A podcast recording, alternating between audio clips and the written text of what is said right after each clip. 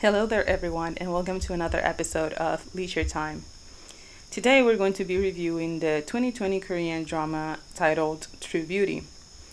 This romantic comedy was released in 2020, like I said, um, and it has a total of 16 episodes. It was originally broadcasted by TVN, and you can stream it on Viki. True Beauty was written by Lee Si-eun and directed by Kim Sang-hyuk. The Korean drama stars actors Moon Ga-young, Cha Eun-woo, Hwang In-yup, and Park Yuna. The plot turns around Im Joo-hyun, a high school student who is upbeat and positive about most things in life except for her appearance. She hates the idea of being seen in public without makeup. At school, she is considered one of the prettiest girls in class, although she secretly lives in fear of her schoolmates discovering what she really looks like without makeup. There is only one person from school who has seen her without makeup. His name is Soo-ho, the top student and basketball star of her high school. Slowly, the two become drawn to each other and learn more about their secrets. This Korean drama, I think, has a huge lesson for young people in a society such like we live today where people are interested in and and drawn to have that Instagram ready face. I believe that um, this Korean drama also shows that makeup or looking pretty all the time is not everything. Or I think it takes down most of those expectations people have um, of what is considered or not beautiful.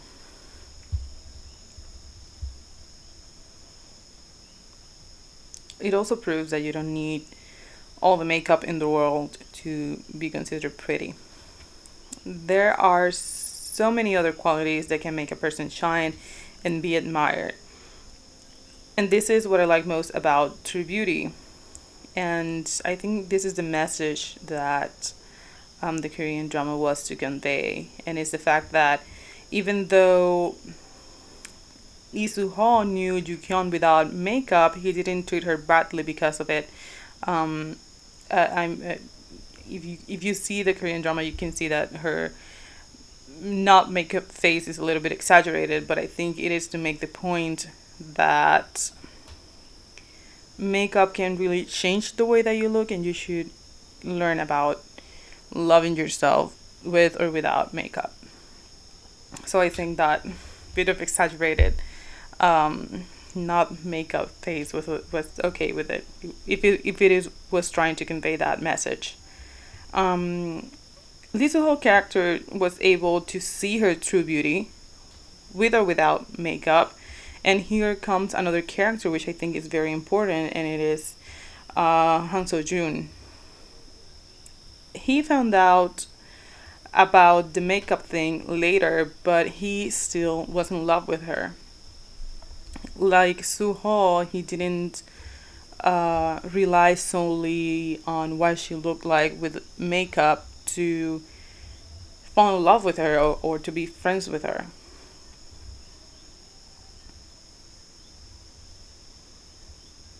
I think this also shows that men do not only look for that pretty face, they also care about what's underneath.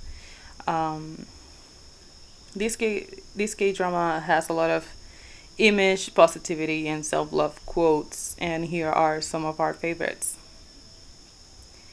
If you keep it all inside, you will only make it worse.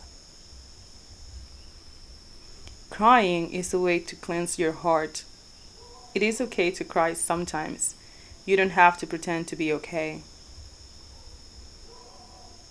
Outward beauty is not everything. You decide your worth. If you are confident, no one can touch you. The ones who die want those left behind not to suffer for too long. Hence, you should be happy. A person who tries everything has no regrets.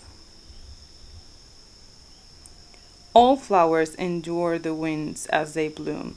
Even the most beautiful flower have to endure the winds as they bloom. Opportunities come without warning, and you must be prepared to take the adventure. I have watched this drama two times, I think, already, and one was on a mission, and the other one was to sort of rewatch it and sort of catch up with those things that I miss uh, the first time that I watched it. And I have to admit, I will probably watch this a few more times. It is really good, and I believe um, the cast did an amazing job. I like the romance between Suho and Jukyeon. I love the fact that he loved her, like I said before, just the way that she was. Um, he didn't have, or he didn't get to um, give her the ultimate rich guy poor girl uh, sort of makeover. He didn't change a thing in her, and I think that speaks great of, of the character as, as a male lead.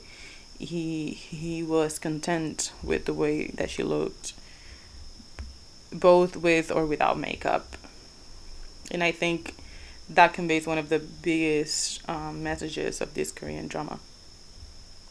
I also love the friendship that Yu Gyeon and Sojun had. Um, he obviously loved her, but he accepted her love for Suho, who is not only his friend, um, um, but also at one time he, is sort of like his frenemy for some reason, which I would not disclose for those who haven't watched it, the Korean drama yet. Um, so he, yeah, he did accept it. Um, her her love for um, Suho, but he was able still to support her and be there for her. Um, I think this relationship between Ju Gyung and and Sojun shows that guys and girls can be friends.